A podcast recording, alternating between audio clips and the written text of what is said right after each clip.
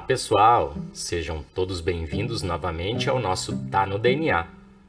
Meu nome é Jason Isidio, eu sou professor na área de Genética e Biologia Molecular e cientista na área de Genética do Comportamento.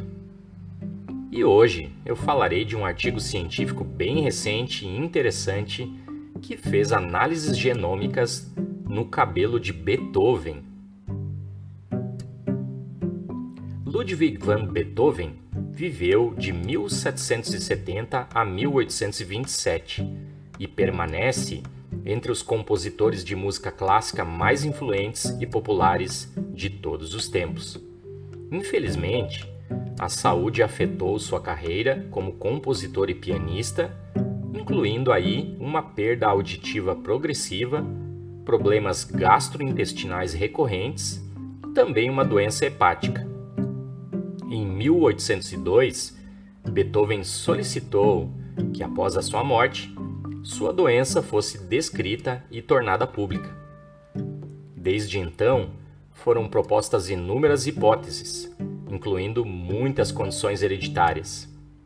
Então, a fim de elucidar potenciais causas genéticas e infecciosas subjacentes de suas doenças, os cientistas realizaram uma análise genômica de mechas do cabelo de Beethoven. Olha só. Os resultados demonstraram que Beethoven tinha uma predisposição genética para doenças hepáticas, por exemplo, em uma variante alélica nociva no gene PNPLA3. As análises metagenômicas também revelaram que Beethoven teve uma infecção por hepatite B durante os meses anteriores à sua morte.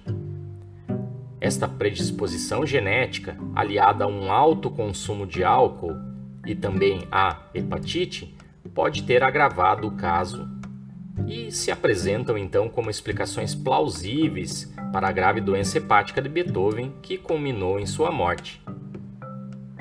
Mas os pesquisadores não conseguiram, neste artigo científico, identificar uma explicação genética para o distúrbio auditivo de Beethoven. Lembrando que a perda de audição do Beethoven começou aos 28 anos e aos 45 ele já não ouvia mais nada.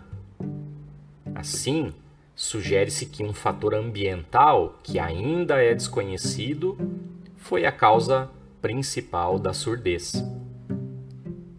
Permanece o mistério pois é impressionante que, mesmo surdo, ele compôs uma das suas obras mais famosas, a Nona Sinfonia de Beethoven.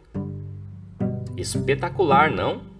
Quase 200 anos depois, as novas tecnologias relacionadas ao DNA nos permitem revisitar, estudar e compreender melhor a vida destes gênios da humanidade. Bem, a referência para o artigo científico que este episódio foi baseado está aqui na descrição.